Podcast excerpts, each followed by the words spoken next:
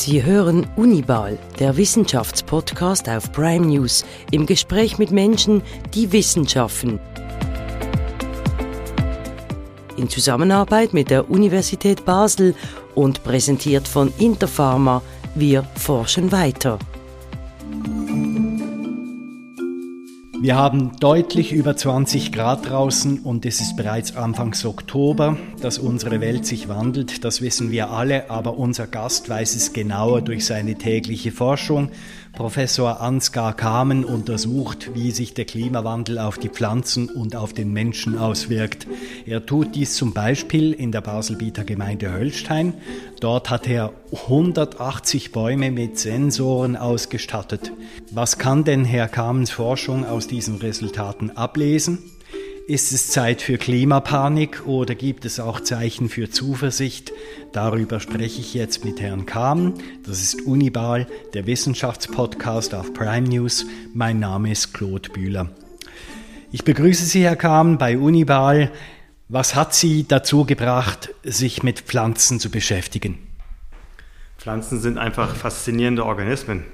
Sie sind nicht nur schön und inspirieren uns ästhetisch, sondern sie spielen auch für die Funktion der Erde, für die Funktion von Ökosystemen, in denen wir als Menschen ja letztendlich leben, eine große Rolle. Und zu verstehen, wie Pflanzen funktionieren, wie Pflanzen es geschafft haben, jeden Lebensraum unserer Erde zu besiedeln, wie Pflanzen jetzt darauf reagieren, wenn sich die Umwelt verändert, das hat mich schon seit langer Zeit fasziniert und ich bin sehr glücklich darüber, mein Leben dieser Forschung widmen zu können. Was hat Sie denn äh, initial fasziniert daran? Ja, das ganze Programm eigentlich. Also, dass Pflanzen auf der einen Seite eine sehr große funktionelle Rolle spielen für das System Erde. Pflanzen sind die einzigen Organismen, die Sonnenlicht in chemische Energie umwandeln können und diese chemische Energie auch speichern können und damit eigentlich die Grundlage für jegliches Leben auf der Erde bereitstellen.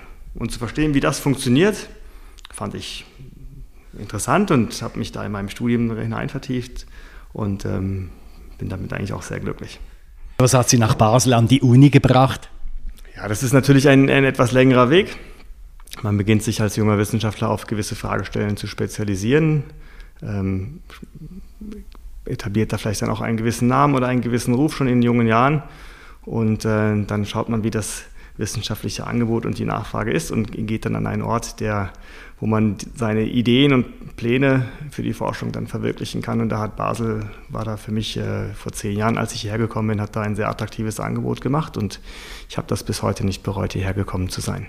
Was war für Sie wissenschaftlich gesehen das Interessanteste am Angebot? Ich glaube, das Basel hat eine langfristige Perspektive für meine Forschung geboten. Und wenn wir später auch über die einige Projekte sprechen, die wir hier realisieren, äh, spielt das eine ganz zentrale Rolle. Vielleicht mal allgemein, wie geht es unseren heimischen Pflanzen und Bäumen denn? Ja, so allgemein kann man das gar nicht sagen. Wir haben in der Schweiz mehr als 3000 verschiedene Wildpflanzen. Dazu kommen sehr, sehr viele Kulturpflanzen noch, sowohl im landwirtschaftlichen Bereich, aber auch im Gartenbau. Diese Pflanzen haben sehr, sehr viele Strategien entwickelt, wie sie mit ihrer Umwelt umgehen. Deswegen lässt sich da jetzt so ein Pauschalurteil gar nicht fällen. Wir haben jetzt gerade eine sehr lange warme und trockene Phase. Wie reagieren Pflanzen und Bäume im Allgemeinen darauf? Prinzipiell sind die Temperaturen, die wir im Moment erleben, spielen für die Vegetation, sind die erstmal kein Problem, würde ich sagen. Ähm, es ist richtig, es ist sehr warm. Es ist auch richtig, dass das ähm, in den letzten zehn Jahren nicht der erste Sommer ist, der zu warm ausfällt. In Basel speziell sehen wir einen Temperaturanstieg, der deutlich über dem globalen Durchschnitt liegt. Wir haben hier jetzt ein Klima, was in etwa zweieinhalb Grad wärmer ist, als das vor der Klimaerwärmung äh, war. Aber diese zweieinhalb Grad sind für die Vegetation erstmal kein existenzielles Problem, würde ich sagen. Was viel bedeutender ist, ist eine Veränderung im Wasserhaushalt. Und das wirkt sich gar nicht so sehr über veränderte Niederschläge aus, sondern in erster Linie über eine zunehmende Trockenheit der Luft. Das ist etwas, worüber man vielleicht weniger spricht, aber wir sehen, dass die Luftfeuchtigkeit in den letzten Jahrzehnten signifikant zurückgegangen ist. Das hängt mit unterschiedlichen Erwärmungen im Ozean und mit der Landoberfläche zusammen. Und diese trockene Luft führt jetzt dazu, dass Ökosysteme schneller austrocknen. Sie müssen sich das vorstellen wie mit Wäsche, die Sie nach draußen hängen. Wenn Sie die an einem heißen, trockenen Sommertag nach draußen hängen, dann trocknet die natürlich wesentlich schneller, als wenn Sie die an einem feuchten, nebligen Sommertag nach draußen hängen. Und auf ein Ökosystem übertragen bedeutet das, dass der Boden schneller austrocknet und die Pflanzen dann unter Trockenheit leiden. Und das ist eigentlich im Moment der entscheidende Punkt, den wir auch in der Vegetation beobachten können, dass es trockener wird. Diese Trockenheit hängt aber nicht in erster Linie etwas mit, mit den Niederschlägen zusammen, sondern in erster Linie mit der zunehmenden Trockenheit der Luft, also der abnehmenden Luftfeuchtigkeit. Und mit welchen Strategien ähm, kompensieren Pflanzen oder Bäume dann das? Also kompensieren können sie das eigentlich nicht, sie können darauf reagieren. Pflanzen haben im Laufe der Evolution verschiedene Strategien entwickelt, um sich an Umwelt anzupassen, wo Wasser im begrenzten Maß zur Verfügung steht. Pflanzen können sich da, haben da langfristige und auch sehr kurzfristige Strategien entwickelt. Pflanzen können zum Beispiel kurzfristig ihren Wasserhaushalt reduzieren. Pflanzen können sich aber nicht komplett von der Atmosphäre entkoppeln. Sie verlieren immer ein bisschen Wasser. Und wenn dieser Wasserverlust irgendwann zu groß wird, dann bekommen die Pflanzen ein Problem.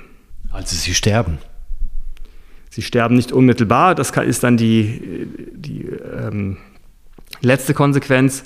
Aber zuerst einmal wird das Wachstum eingeschränkt. Sie verändern vielleicht auch ihre Konkurrenzfähigkeit im Ökosystem. Aber am Ende haben Sie recht, wenn der Wasserverlust zu gravierend ist, beziehungsweise die Ökosysteme zu trocken werden, dann sterben die Pflanzen, die sich unter einem anderen Feuchtigkeitsregime dort etabliert haben. Gibt es weitere Faktoren aus dem Klima, die sich derzeit verändern? Also wir haben ja über Temperatur und Feuchtigkeit gesprochen. Das sind so die wesentlichen Faktoren, wenn wir über den Klimawandel reden. Wenn wir über globale Umweltveränderungen reden, gibt es natürlich noch eine ganze Reihe anderer Faktoren. Der Auslöser für die Veränderungen im Klima liegen ja vor allem in der veränderten Zusammensetzung der Atmosphäre. Das heißt, wir haben ein erhöhtes CO2-Angebot in der Atmosphäre und das ist eine Substanz, auf die Pflanzen natürlich reagieren. CO2 ist letztendlich ein Pflanzendünger, der viele physiologische Prozesse in Pflanzen ähm, beeinträchtigt. Wir haben immer noch nicht so ganz verstanden, was das erhöhte CO2 in der Atmosphäre mit Pflanzen macht, ob das zu erhöhten Photosyntheseleistungen führt und dann auch tatsächlich zu erhöhtem Wachstum, ist nicht so ganz klar. Aber das ist sicherlich ein weiterer Faktor, der von großer Relevanz ist. Ein anderes Problem ist die erhöhte Stickstoffdeposition in Ökosystemen. Das hat jetzt nur indirekt etwas mit dem Klima zu tun, das hat etwas mit der Landwirtschaft zu tun, das hat etwas mit Verbrennungsmotoren zu tun. Aber auch das sind Faktoren, die massive Auswirkungen auf die Vegetation haben.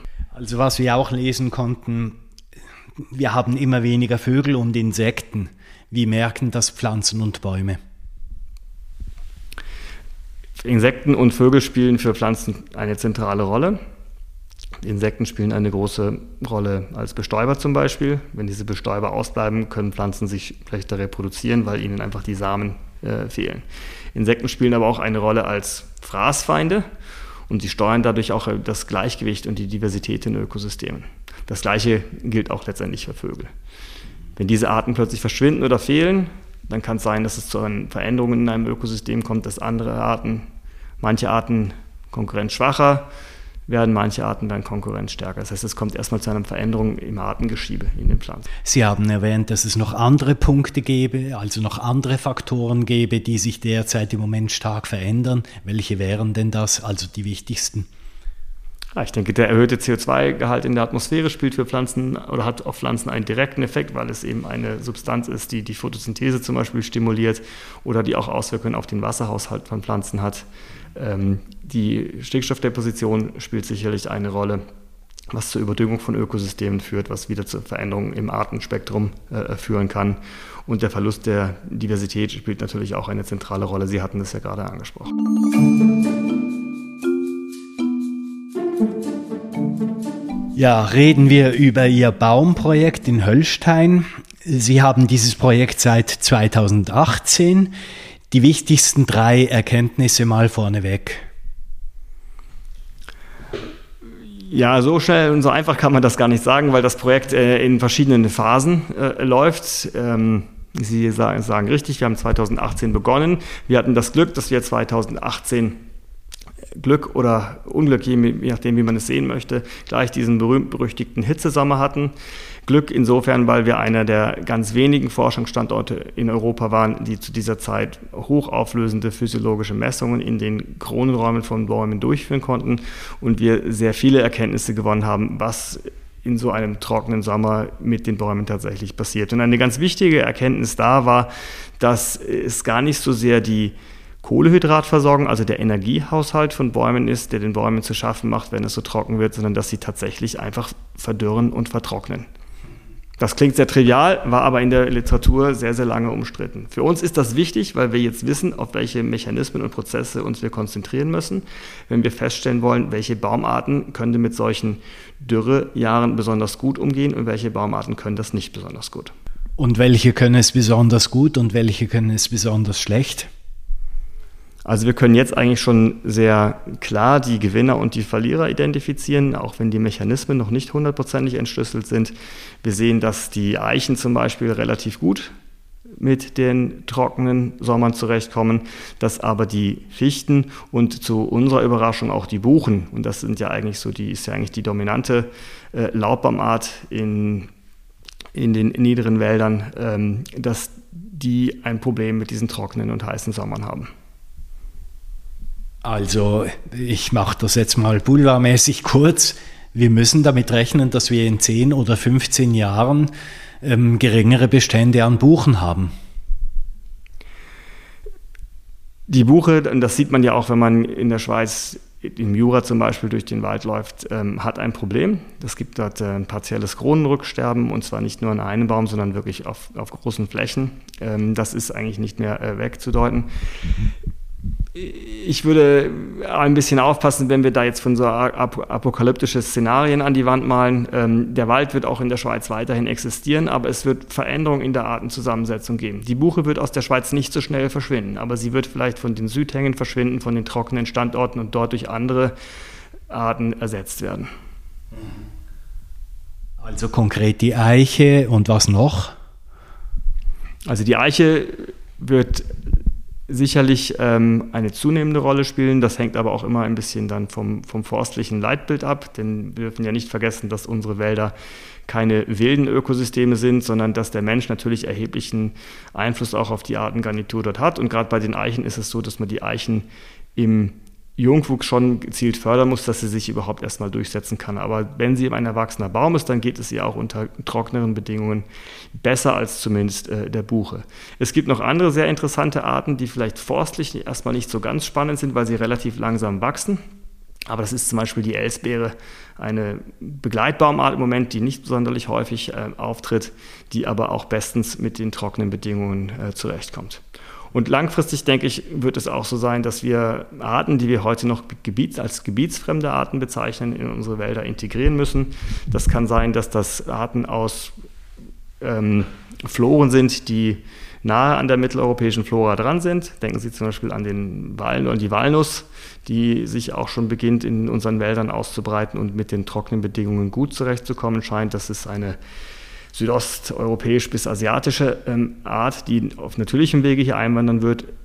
Wir müssen uns oder werden aber auch darüber diskutieren, wie es aussieht, jetzt Arten zum Beispiel aus Nordamerika oder Ostasien äh, hier zu etablieren. Das ist eine sehr spannende Diskussion im Forst, im, im Naturschutz und der Ausgang dieser Diskussion ist noch offen.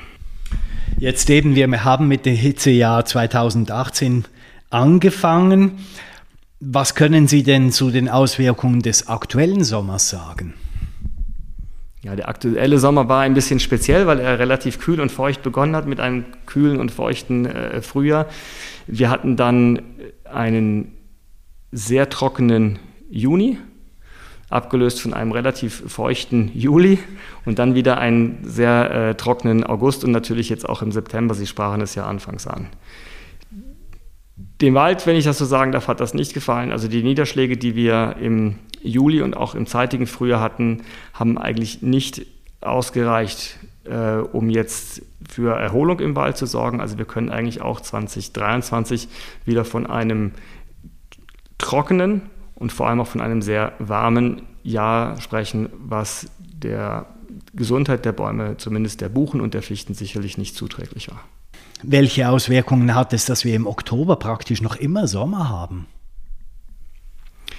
Ich glaube, das spielt für den Wald im Moment keine so große Rolle mehr, denn wir haben zwar immer noch angenehme 20 Grad, aber die Luftfeuchtigkeit ist nicht mehr so niedrig, wie das im Hochsommer war. Die, die äh, relative Luftfeuchtigkeit ist ja an die Temperaturen gekoppelt und bei 20, äh, 23 Grad ist, sind diese Werte nicht mehr so extrem wie im Hochsommer. Zudem ist es so, dass viele der laubwerfenden Bäume, und die spielen ja in unseren Breiten eigentlich eine sehr, sehr große Rolle, bereits jetzt in die Herbstruhe gehen und ähm, da eigentlich jetzt keine großen Schäden davon tragen. Eben, Sie haben diese Bäume, 180 Bäume mit Sensoren versehen. Was messen die genau? Wir versuchen mit diesen Sensoren eigentlich die wesentlichen physiologischen Charakteristika der Bäume zu erfassen. Wir messen sehr, sehr hoch aufgelöst, also im Minutentakt, äh, das Wachstum der Bäume.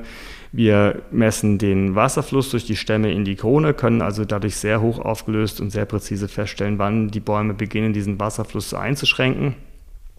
Wir messen auch, von wo die Bäume dieses Wasser beziehen, also ob sie das aus dem Oberboden beziehen oder aus dem Unterboden beziehen und können dadurch Aussagen darüber treffen, ähm, welche Bedeutung hat das, wenn verschiedene Boden austrocknen für die verschiedenen Baumarten, die sich durch ihre Wurzeltiefe doch erheblich unterscheiden. Und das scheint eine der wesentlichen Strategien zu sein, beziehungsweise, beziehungsweise einige der, oder scheint das wesentliche Charakteristikum zu sein, was Bäumen erlaubt, auch in trockenen und heißen Sommern gut über die Runden zu kommen. Also eben, Sie haben vorher gesagt, es gibt Gewinner und es gibt Verlierer. Wie kommen diese Erkenntnisse beim For bei der Forstwirtschaft an? Wie hat Ihre Forschung Einfluss darauf, welche Sorten wir pflanzen? Ich denke, dieser Einfluss, der findet auf verschiedenen Ebenen statt. Ähm, zum einen geht es darum, innerhalb von Arten verschiedene Genotypen auszuwählen, die mit den zukünftigen Klimabedingungen besonders gut da sind. Das heißt, wir haben unter den Buchen nicht nur eine Buchenform, sondern wir haben genauso, wie das auch bei den Menschen ja der Fall ist, Buchen, die unterschiedlich aussehen, die unterschiedliche Eigenschaften haben. Wenn Sie sich die Bevölkerung anschauen, jeder sieht ein bisschen anders aus und das, ist bei, das liegt am, ähm, zum Teil am Genpool und das ist bei Bäumen letztendlich auch so. Und das, wir suchen innerhalb von Arten wie zum Beispiel den Buchen oder den Fichten oder auch den Weißtannen jetzt Genotypen, die besonders gut mit den trockenen Bedingungen umgehen können. Und da hilft uns natürlich die Erkenntnis, auf welche Eigenschaften müssen wir denn überhaupt achten, welche Eigenschaften sind denn das überhaupt, mit denen die einem Baum erlauben, unter Trockenheit auch zu florieren. Da hat unsere Forschung sicherlich Einfluss auch auf die, die Forstwirtschaft. Das andere ist natürlich dann die Erkenntnis, welche Arten gut mit Trockenheit umgehen können, welche Arten nicht gut mit Trockenheit umgehen, also auf der nächsthöheren taxonomischen Stufe. Nicht mehr innerhalb einer Art, sondern dann zwischen den Arten, was dann aber mittelfristig zu, einem Arten, zu einer Artenverschiebung im Forst letztendlich führen äh, äh, wird. Die Problematik, die es ist, die wir, die wir sehen, ist, dass wir zwar heute beobachten können, welchen Arten geht es gut und welchen Arten geht es nicht gut. Der Forstwirt pflanzt aber heute Bäume, die in 100 Jahren geerntet werden oder die auch in 100 Jahren noch existieren sollen, denn ein Baum wird 100, 150 Jahre alt. Und wir schließen also Erkenntnisse aus dem heutigen Klima auf die Zukunft, ohne zu berücksichtigen, dass das Klima in der Zukunft eigentlich nochmal anders aussehen wird, als es im Moment aussehen wird. Und da spielen dann solche Experimente, wie wir sie anlegen, eine große Rolle, wo wir versuchen, durch den Ausschluss von Niederschlag noch trockenere Klimate zu simulieren und dann zu gucken, sind denn die Erkenntnisse, die wir jetzt im Moment haben, treffen die denn eigentlich auch noch zu, wenn sich der Niederschlag im Sommer zum Beispiel tatsächlich reduziert oder die Böden im Sommer noch schneller austrocknen, als das aktuell der Fall ist. Warum ist Ihre Auswahl? Also ich nehme an, Sie werden verschiedene Orte geprüft haben für das Experiment. Warum in Höllstein? Sie merken ja schon an meinen Antworten, dass ich immer über verschiedene Arten spreche und über genetische und biologische Vielfalt spreche, dass die eine große äh, Rolle spielt.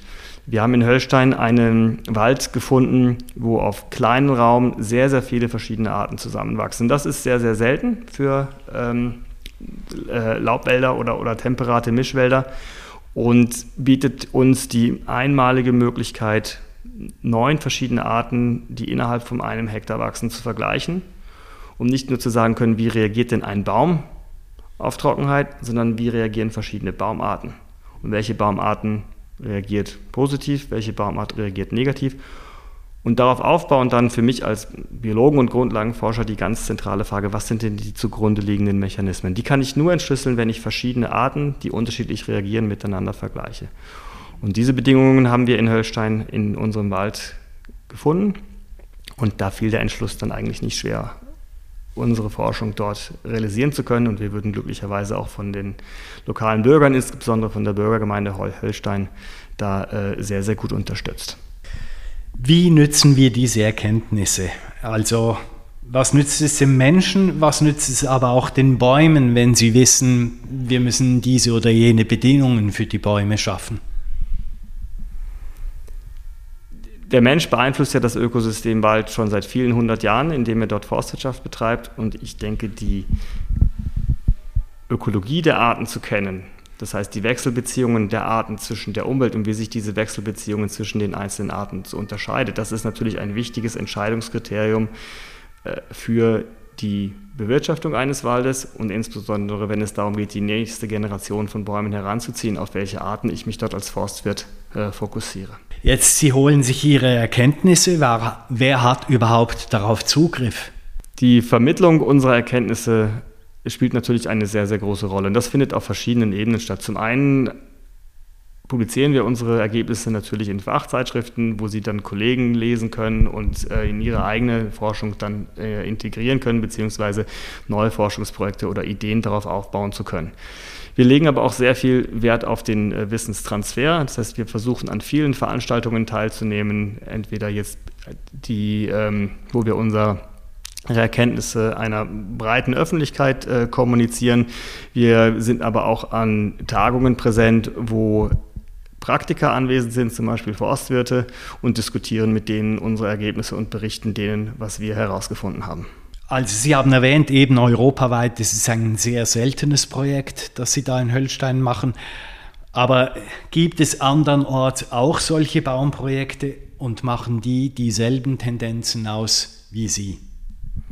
Es gibt in Europa noch ein paar, ich würde sagen, ähnliche Projekte. Was uns sicherlich unterscheidet, ist, dass wir diese große Anzahl an verschiedenen Baumarten untersuchen können. Das ist in, für Europa sicherlich äh, einzigartig. Oft finden solche Experimente mit ein oder zwei Arten äh, statt und sind dann von den Fragestellungen leicht anders gewichtet.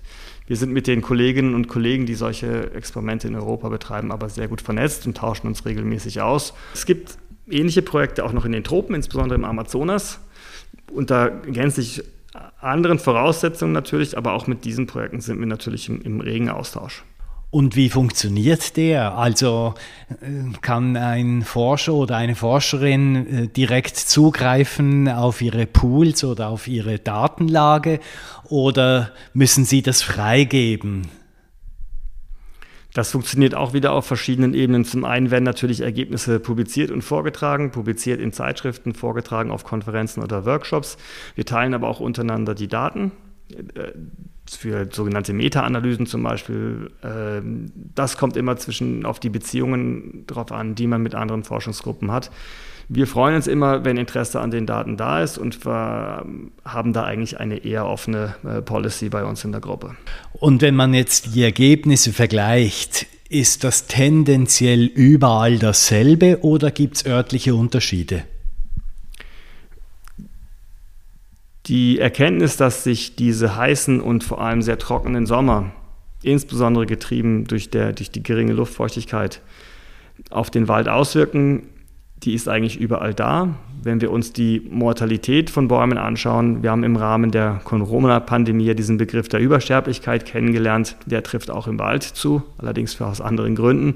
Wir sehen ganz klar, dass die Mortalität von Bäumen weltweit in verschiedensten Ökosystemen über alle Kontinente verteilt in den letzten 10 bis 15 Jahren massiv zugenommen hat. Die zugrunde liegenden Mechanismen das ist ein bisschen noch so ein Streit in der Fachwelt, wo wir aber auch erheblich zum, zur Erkenntnis beitragen können. Der Konsens verschiebt sich immer mehr in die Richtung, dass es tatsächlich mit der Wasseraufnahmefähigkeit und dem Wasserhaushalt der Bäume alleine zusammenhängt und dass die, der Energiehaushalt der Bäume da eine geringe Rolle spielt. Eben, Sie haben gesagt, jetzt die Mortalität, die nehme sehr zu. Können Sie uns da Vergleichswerte angeben? Wenn man sich die Mortalität von Bäumen in einem Ökosystem anschaut, dann muss man natürlich zuerst einmal berücksichtigen, dass ein Baum, wenn er in einem bewirtschafteten Wald bei uns zwischen 80 und 100 oder 150 Jahren lebt, bis er die sogenannte Hiebreife erreicht hat, in einem natürlichen Ökosystem, wo der Mensch nicht eingreift, sind das natürlich mehrere Jahrhunderte länger. Das heißt, wenn ich von, und ich habe, wenn ich jetzt von einer Sterblichkeitszunahme von 1 bis 2 Prozent ausgehe, klingt das erstmal nicht viel. Wenn Sie aber berücksichtigen, wie lange so ein Individuum lebt und Sie pro Jahr ein bis zwei oder drei Prozent Mortalität haben, dann sind das natürlich schon alarmierende Zahlen. Und diese Zahlen sieht man eigentlich an verschiedensten Ökosystemen weltweit. Ähm, wenn Sie sagen könnten, also irgendwie in den 50er Jahren war so viel und jetzt stehen wir bei so und so viel? Wir Im Moment sehen wir in der Schweiz Mortalitätsraten bei verschiedenen Arten, die liegen so bis 1 bis 3 Prozent des Bestandes pro Jahr.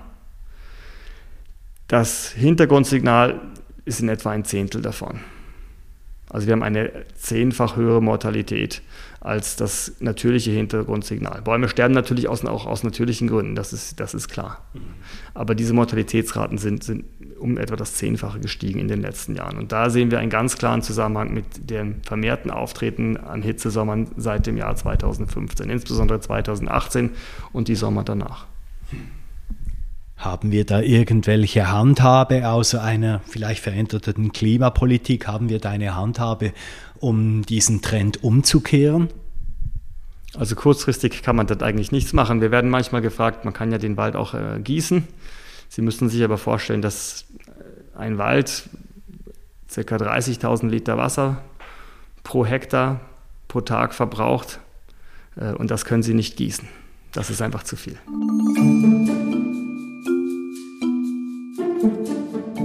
Versuchen wir einen Ausblick. Also wie wird sich denn unsere Pflanzen- und Baumwelt auch, auch mit dieser Mortalität, wie wird sich das verändern? Was haben Sie da für Ausblicke?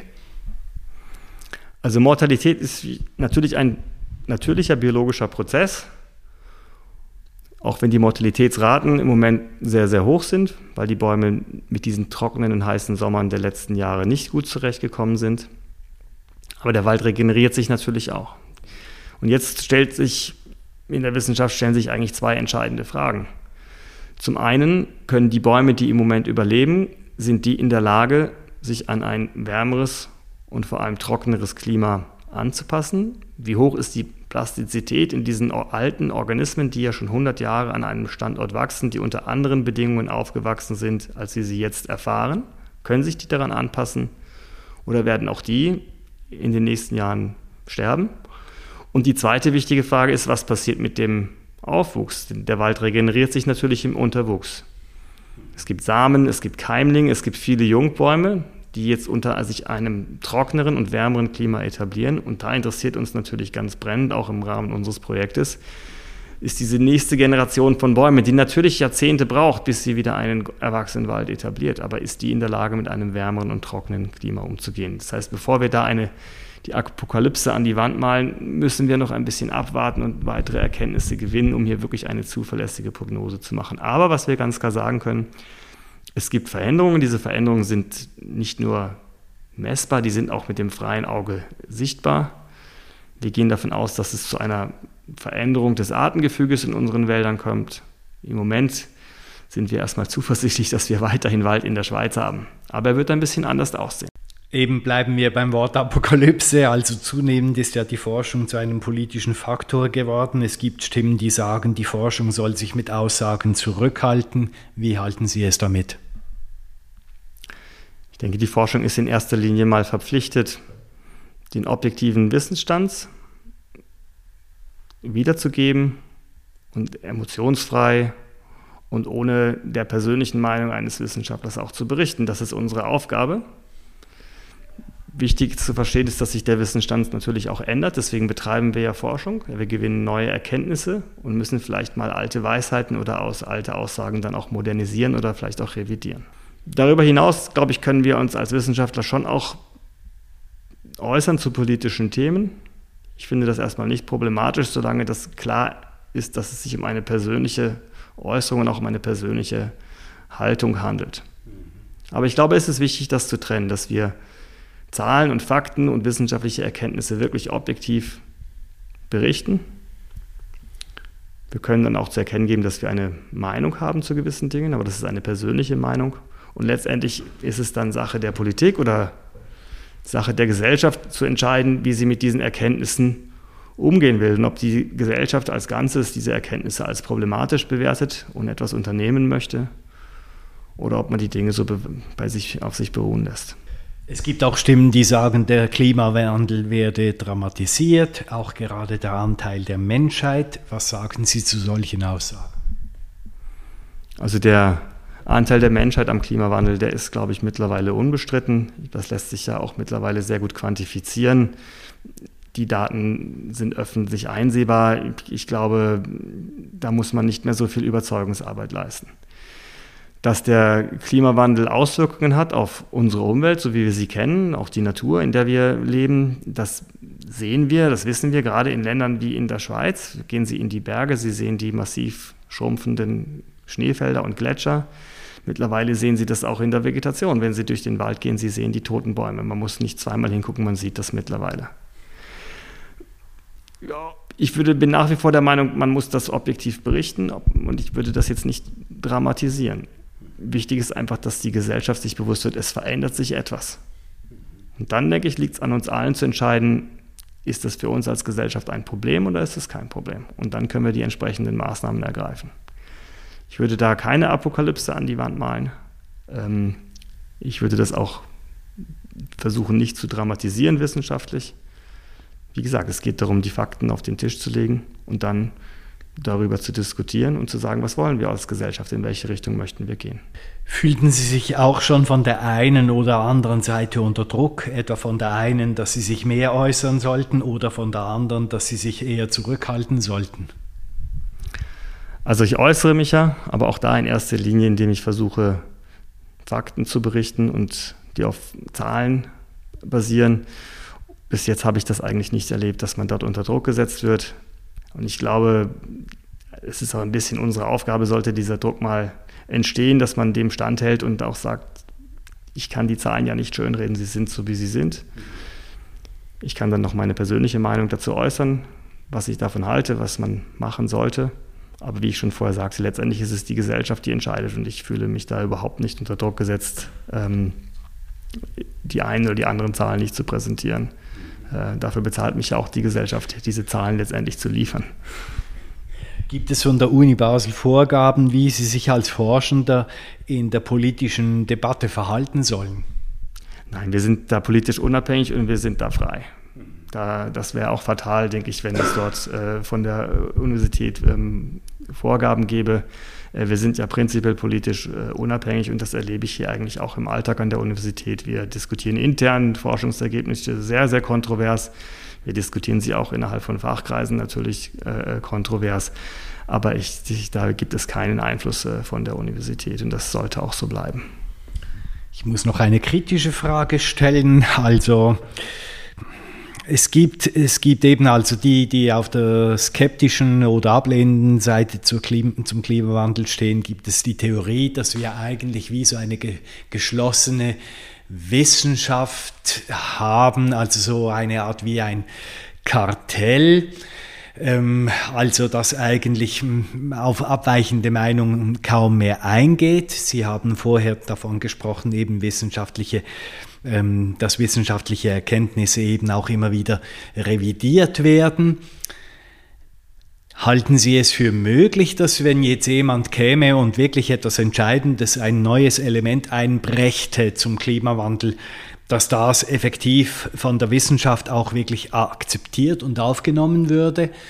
Oder wäre das, äh, wäre das dann einer langen Prüfung ausgesetzt? Würde man solche neuen Erkenntnisse ähm, verzögern und nicht integrieren. Wissen Sie, als Wissenschaftler ist man immer begeistert von etwas Neuem. Und ein Großteil der Studien, die wir lesen, die berichten zwar neue Dinge, aber nicht so, dass sie einen wirklich vom Hocker hauen, wenn ich das mal so salopp sagen darf. Also ich persönlich wäre begeistert, fundamental neue Erkenntnisse zu lesen oder auch zu erfahren, auch wenn sie vielleicht das, was wir bis jetzt aus unseren Daten geschlossen haben, komplett revidieren. Und da spreche ich, glaube ich, für viele meiner Kolleginnen und Kollegen. Da von einem Kartell zu sprechen, das spiegelt nicht den Alltag in der, in der Wissenschaft wider. Wir haben wirklich keinen politischen Auftrag und der Klimawandel bzw. die Erforschung der Auswirkungen des Klimawandels auf die Vegetation, das ist natürlich ein großes Thema. Und wir sehen ja, dass etwas passiert. Aber wir wollen verstehen, was passiert und warum passiert es. Hätten wir jetzt nicht den Klimawandel, ich habe es anfangs gesagt, die Pflanzen und die Vegetation und die Biologie ist ein derartig faszinierendes Fachgebiet, wo noch so wenig verstanden ist. Es gäbe mehr als genug Themen, mit denen wir uns beschäftigen könnten. Wir sind als Wissenschaftler nicht auf den Klimawandel angewiesen. Letzte Frage. Sie haben im Mai das neue Tropenhaus eröffnet. Wo sehen Sie den großen Nutzen für die Wissenschaft? Wo sehen Sie den großen Nutzen für die Öffentlichkeit? Im neuen Tropenhaus kultivieren wir mehr als 1000 verschiedene Pflanzenarten auf kleinstem Raum. Viele sehr spezielle Pflanzenarten. Sehr viele Pflanzenarten, die aber auch sehr repräsentativ sind für die Tropen, für verschiedene Pflanzenfamilien aus den Tropen, für verschiedene tropische Lebensräume. Als Wissenschaftler ist es faszinierend, durch diesen hochdiversen Raum zu gehen und viele verschiedene Pflanzen, die in der Natur vielleicht gar nicht so miteinander vorkommen, direkt nebeneinander wachsen zu sehen. Das ist für uns als Wissenschaftler sehr, sehr inspirierend und wir entwickeln dort sehr viele Ideen und Hypothesen, die wir dann in unserer Forschung testen und überprüfen können mit Experimenten im Gewächshaus oder vielleicht sogar im Freiland. Das Tropenhaus spielt aber auch eine große Rolle für die Sensibilisierung. Sie hatten das Thema Biodiversität und Artverlust angesprochen und der spielt natürlich nicht nur in unseren Breiten eine große Rolle, sondern auch insbesondere auch in den Tropen. Und da die Bevölkerung und insbesondere auch die nachwachsende Bevölkerung, die Kinder und Jugendlichen zu informieren, Wissenstransfer zu leisten, dafür spielt das Tropenhaus eine ganz zentrale Rolle und wir sind froh, dass wir mit diesem neuen Tropenhaus ein fantastisches Instrument an der Hand haben, um hier zu sensibilisieren, aber auch schlicht um Begeisterung für die Pflanzen und die, die Vielfalt der Pflanzenwelt bei den jungen Leuten wecken zu können. Herr Professor Kahm, ganz herzlichen Dank für dieses Interview. Und äh, meine Damen und Herren, Sie können das Gespräch auf Prime News, aber auch auf den sonst üblichen Podcast-Kanälen hören. Ich wünsche Ihnen einen schönen Abend.